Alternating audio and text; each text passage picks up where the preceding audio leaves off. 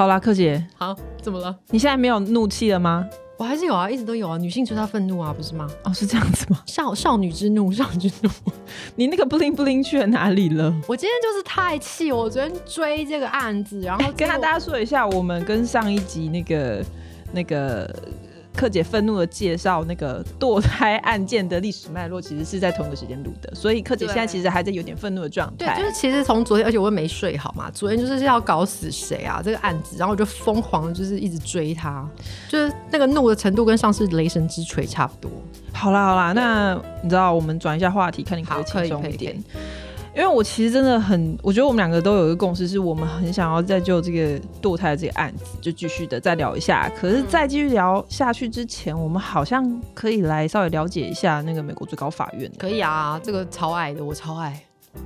这个就是其实我想要问你的第一件事了。好，你说，你为什么这么爱美国最高法院，然后这么像连续剧一样的在追踪美国最高法院的判决？呃，首先是我被殖民了。哈，就是 我去美国念书，哎，我还蛮有意识的，就是没有啦，但讲的 nerdy 一点，对不起，大家原谅我。就是说，你念法律，然后就是你到了美国去念书，然后你就会想起说，然后因为我又很很在意宪法啊，什么公法啊，什么民权保障，然后呢，你就会被就是美国这部宪法，联邦最高法院呃联邦的宪法，这部宪法是地表上第一部成文的宪法所吸引。然后它的条文非常的少条，可是这么少条，这群人可以玩这么久，玩了两百多年，现在还在玩，两百二十三年，对，两百二十三年，而且就是它条非常少，条号非常少，然后就是几个文字可以玩这么多年，那谁来玩呢？律师加法官一起玩，那玩到最经典的极限就是这九个人，美国联邦最高法院这九位把它玩到极致，所以当然要追啊。好的，那到底这酒味是怎么来的啊？哦。先讲一下，就是美国的宪法脉络很有趣哈。我们台湾的法官，我们只要一想到法官，就想说他们是学霸嘛，很会考试，对不对？因为就是法法律系毕业，然后我们国家有国内考试，然后就开始当职业法官。那当然，台湾也有大法官，台湾的大法官他有一定的选任标准，那个是至高无上荣耀。那我们但是仍然就是他是透过总统去提名，然后经过同意哈，立法机关同意通过。那美国其实也有类似。的脉络，不过美国的那个脉络非常有趣，是呃，台湾因为大法官跟我们还有个最高法院，所以大法官是不是法官这件事情，过去在我们的历史脉络吵了一轮。那这个我们今天先不讲。那在美国的话，美国因为你们大家可以想象，我们都一直说法官是独立审判。对不对？所以宪法里面当然要去设计有所谓的法官跟法院这个制度。那美国的那个宪法很有趣，第一条他先给的是立法权，为什么？因为立法是人民的代议士嘛，好，所以他来去呃，我们去选举出代议士，然后他是一切权利民主的正当性的根源。第二条，另外一个就是有代表权，就是总统，因为他是实际上掌有这个行政权的人。那第三条才是法院。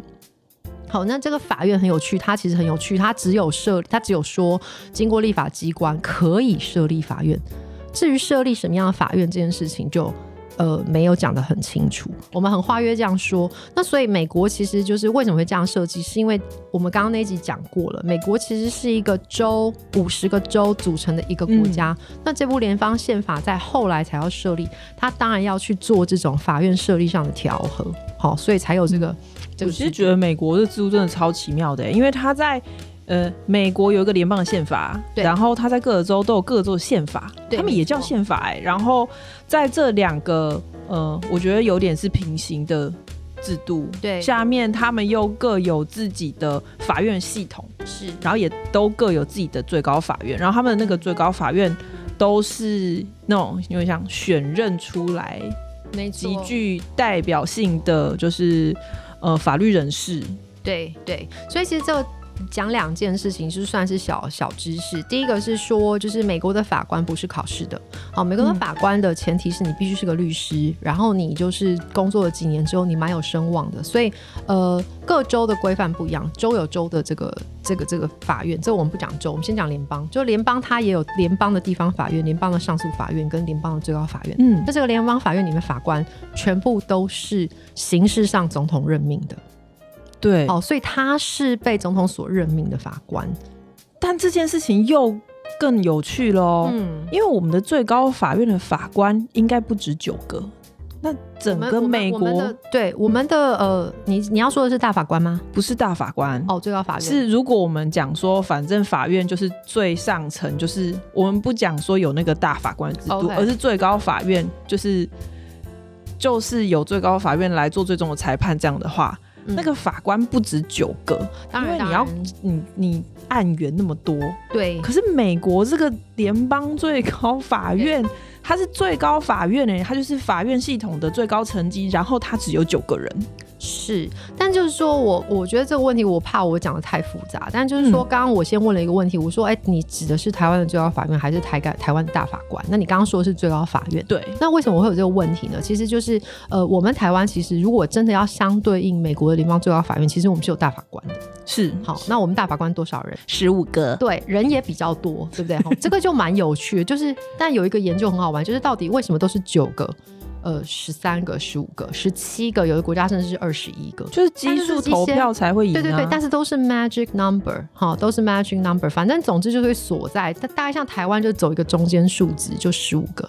那可是这个大法官其实现在当然他已经可以审理具体由下级法院送上来的个案，那个原因案件我们不讲太复杂。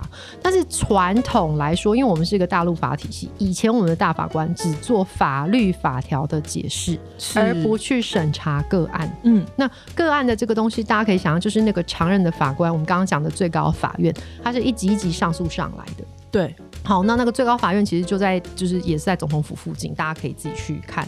那那个建筑非常的 magnificent，就是也是一样。嗯，好，但就是讲回来，那美国九个确实是很猛，就说他审理的是所有地表上，不是地表上，美国北美的地表上，可以从各州一路上诉之后上来的案件。如果你找得到联系因素，你也可以一路上诉到这边。联系因素是不是要解释一下？就是你找到可以让这个法院管的依据哦，那反正就是这就是看律师的创意，嗯嗯嗯。但不管怎么样，总之就是这套制度，你可以想象，就是州的案子可能最终也会上诉到联邦最高法院。那联邦曾经，我们刚刚讲的什么联邦什么地方法院、联邦巡回上诉法院这些，也都会进到。这个法院那就有趣。你刚刚问的问题，九个人怎么去审理这么多案子？所以非常有趣。他们其实就发展一种东西，叫做疑疑审令，叫做 cert 呃 right of certiorari。这个这不管的，就是那个那个术语不讲。大致上就是说，法院是有权限去决定他要不要管什么案子。所以不是说你上诉，他理所当然就要 take。所以你可以想象，就是说，当一个案子，呃，法院说好，我要管。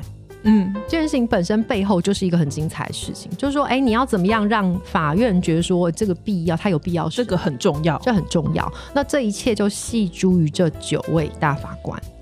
哇塞，他们好像是神一般的存在哎。对我来说是啦，因为你想想看，就是假设你从一个法律技术面来想，你要怎么样把这个案子连接到这个法院可能会管，并且你要穷尽各种方法一路上诉上来，然后你要选对法院，然后选对判决。然后让这个个案有机会上诉，并且还让法院觉得说，哇，这是一个我想管的案子，这个是一个技术。嗯那所以对我来说，这当然是就是能够有一个案子进到美国联邦最高法院，它就是神一般的存在，因为律师也是神，嗯，然后这些法官也是神。所以为什么就是回应你的问题，为什么我一直在追这九个人，还有追谁把什么案子送到那边去的，大概是这个原因。因为这件事情让我觉得很有趣的是。嗯，近几年来，就是因为美国最高法院的这九位法官，他们是终身任终身任期的。对，所以他们要么就是他们真的是不幸在任上过世了，嗯，那要么就是他们自己决定他们想要退休。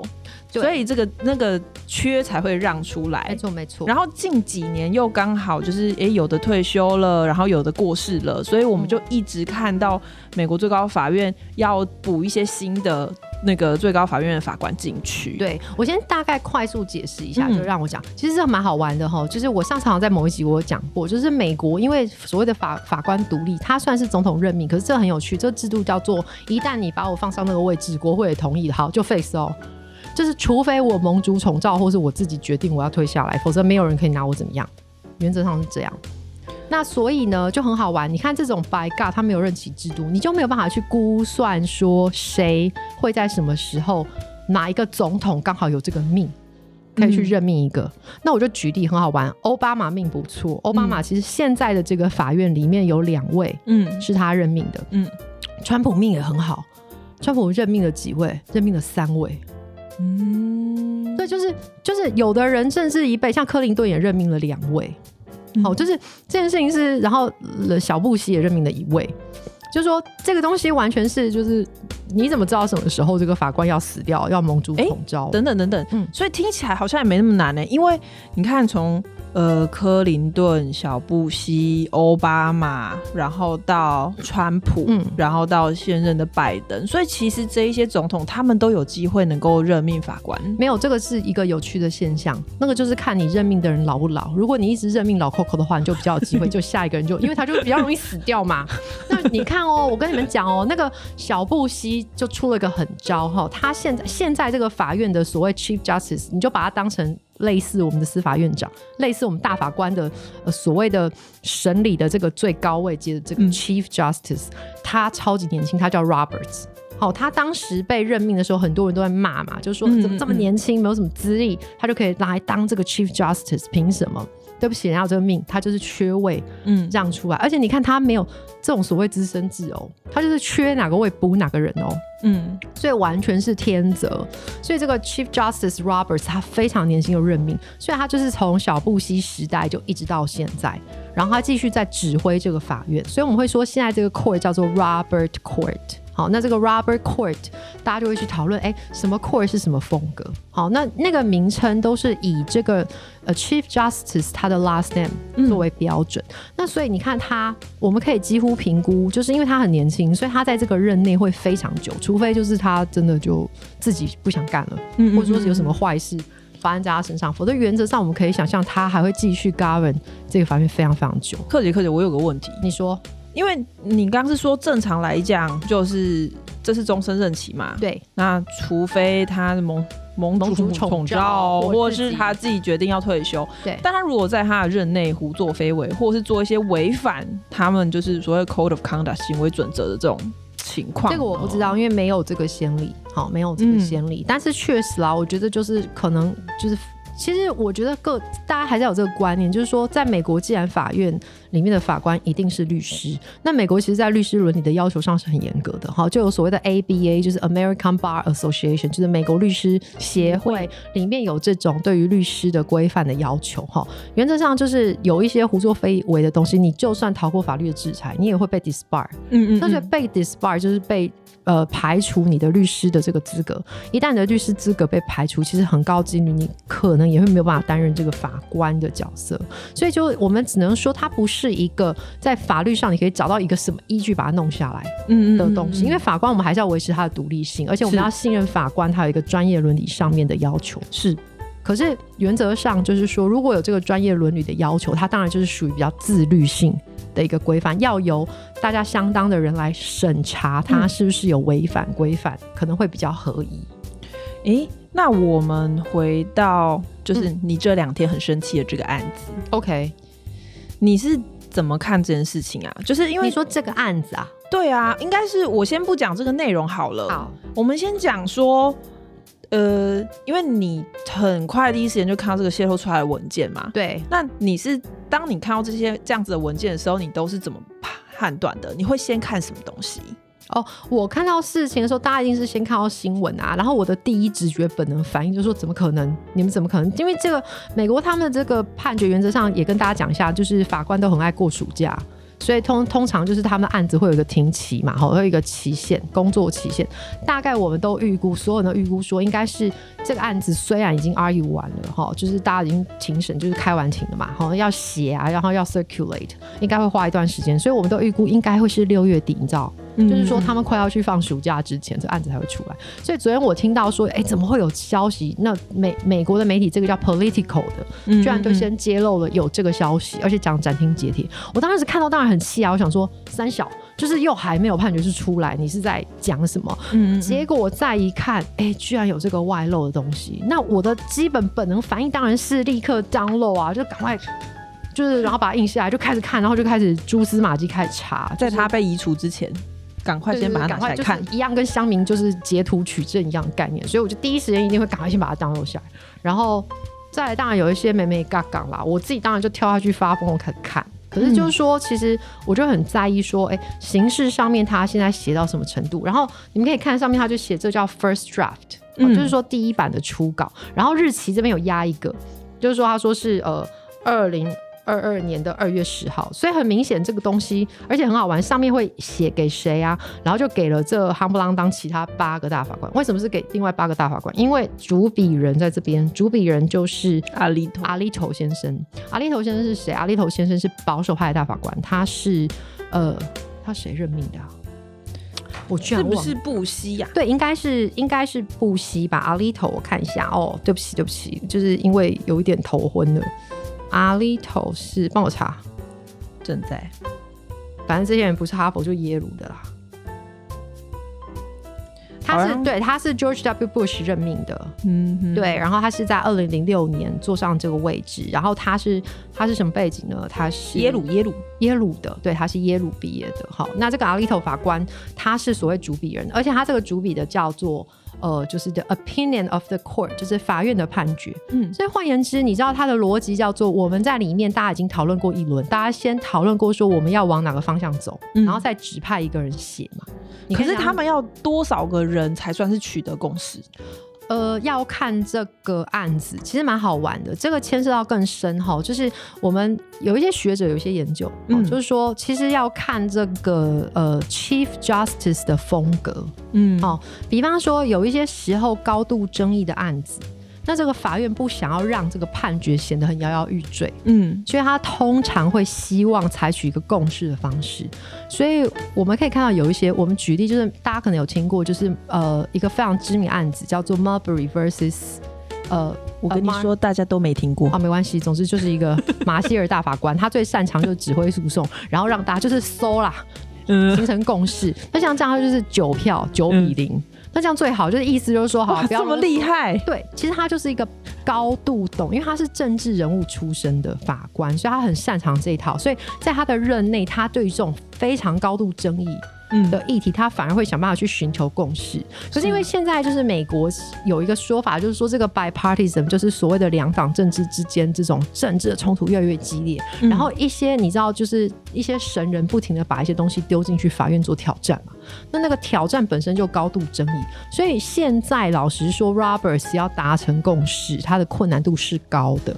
呃，Roberts 就是你说的现在的那个 Chief Justice，这个 Chief Justice，他要形成共识是困难的。那所以就是你会看到，就是原则上反正过半就可以。所以有所谓的多数，有呃英文也讲两字，一般我们可以想五个人就是五票，那这就是过半，这叫 majority，就是获得多数。那有一种叫 plurality，就是比较多的那一组，所以可以不投票吗？你可以，你可以回避啊。比方说，呃，你可能觉得这个案子你有一个利益的关系在里面，你可以回避啊。我跟你们讲好笑的，现在这个法院里面有一个我真的最讨厌的法官，他叫 Thomas 先生。Thomas 先生呢，他不用回避也回避，为什么？因为他从任命，他哪一年，他哪一年被任命的？让我来看看。你真的很讨厌他，我超级讨厌他的。讲到他，你就是要对我就一度在那边。这位先生是在呃。他是在一九九一年就被任命了，然后是那个老布希任命他的，坐在那个位置上坐了很久了。他到现在法院只开口过两次，你说的是有文字记录的，不是他就是有开口的，就是庭审哦。你说庭审的，因为我发疯啦，就是我有时候他们甚至连开庭我都会看嘛。好好好，真的很疯，真的很疯。对，然后就是他就是从来不开口，他就一直坐在那，他就是坐在那儿。他可能比较害羞。其实如果要这样，我也会当啊，就是说反正我就是坐在那儿，然后就不开口。所以他其实虽然人在那儿，但是他有投票，但是他其实没有实质的参与审判。我觉得，总之就是这样子。然后这位 Thomas 先生就是有够烂。好，就这样讲完了。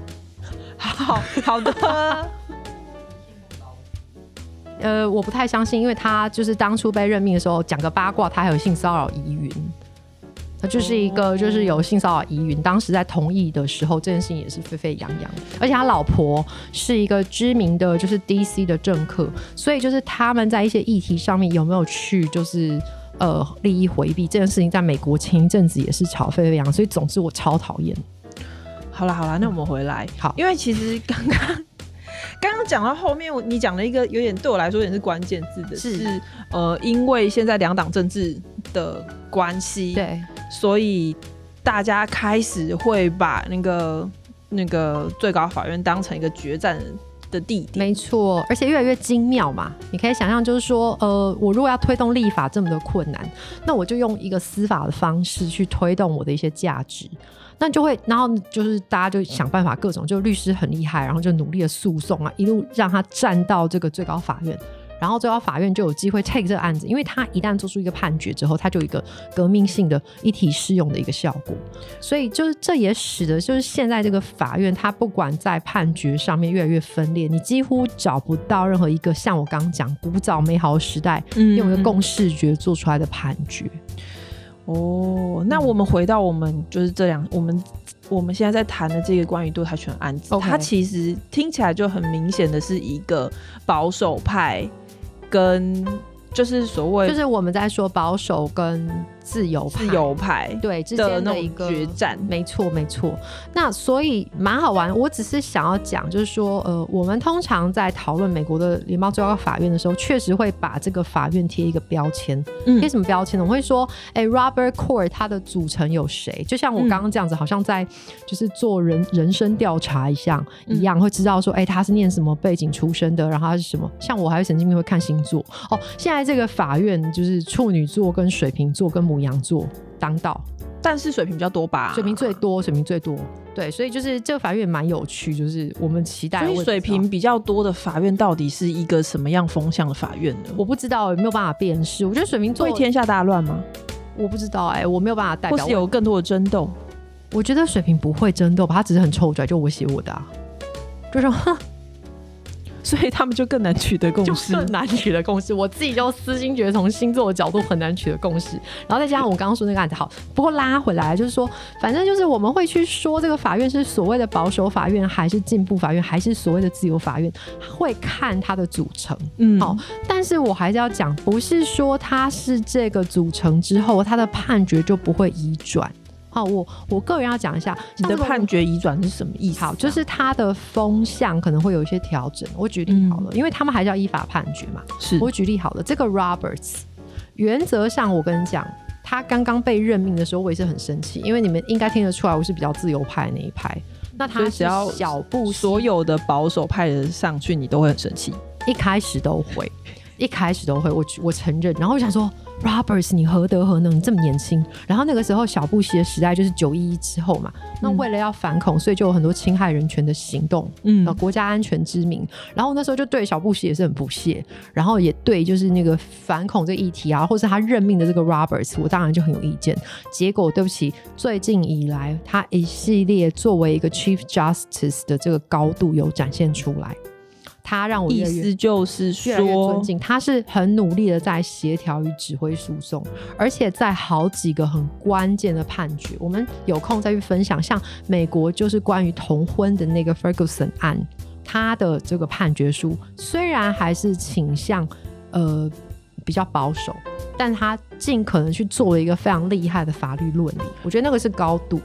可是我刚刚其实没有很理解你刚刚说的，呃，很努力协调指挥诉讼到底是什么意思啊？就是我觉得法官要依法判决。可是如果你在做一个判决的时候，我们不会觉得法院他就要独立，一世独立于这个世界。嗯，因为你要知道，你现在对上的是人民的很重要的权利。嗯嗯嗯，或者是你今天处理的是高度政治性的议题。是，呃，你要处理国会那边丢过来的。球，你有时候也要处理总统丢过来的球。是，那像这种高度争议的案子，你不可能在判断上没有一点点政治的 sense。所以这个角色极端困难，就是你要有政治的 sense，可是你的论理又要精妙，然后你要有能力去协调。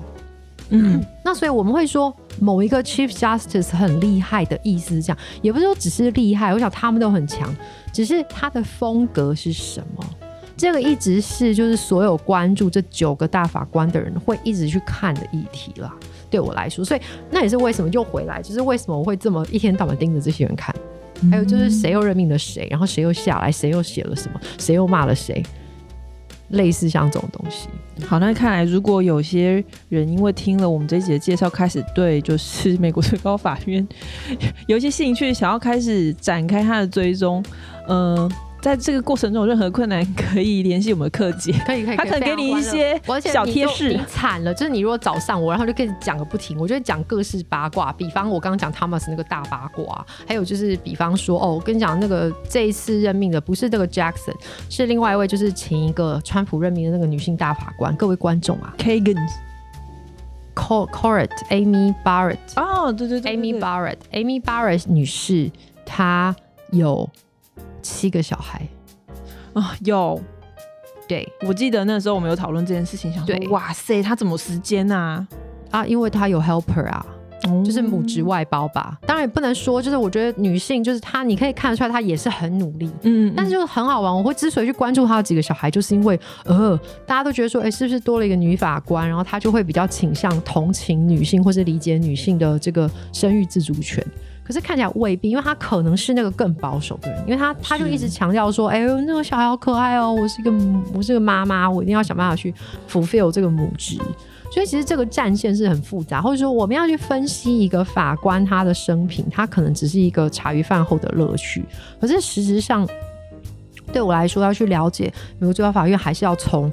他们写的东西出发，可是当然就是你知道，就是很长，所以我就是每天陷入一个神经病的状态，晚上不睡觉一直在看这些。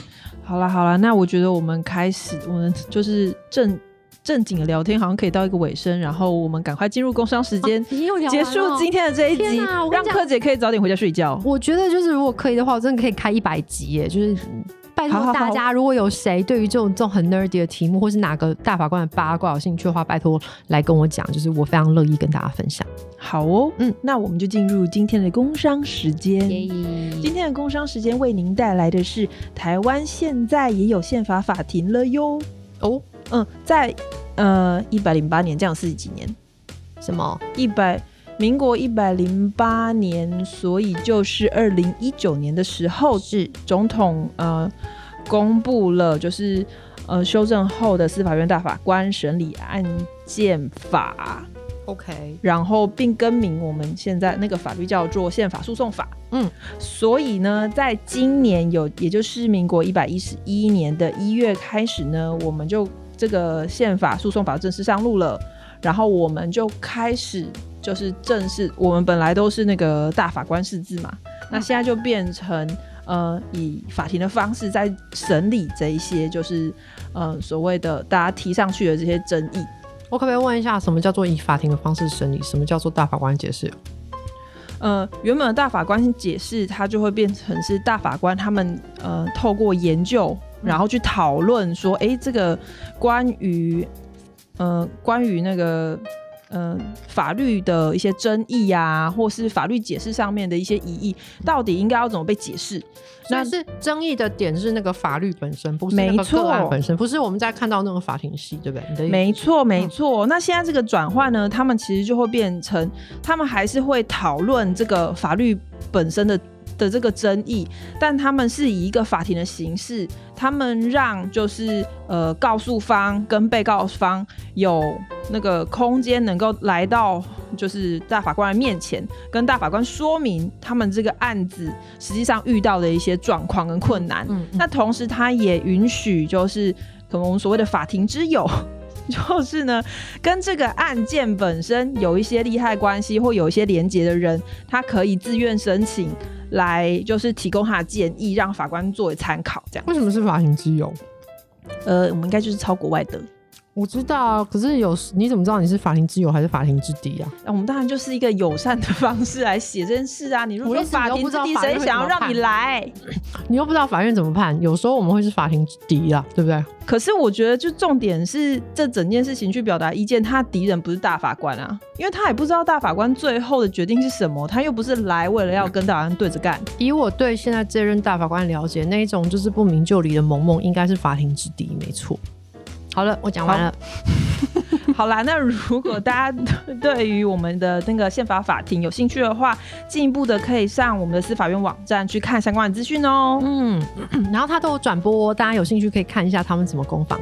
对，好的，那我们今天就到这边喽，拜拜，拜拜。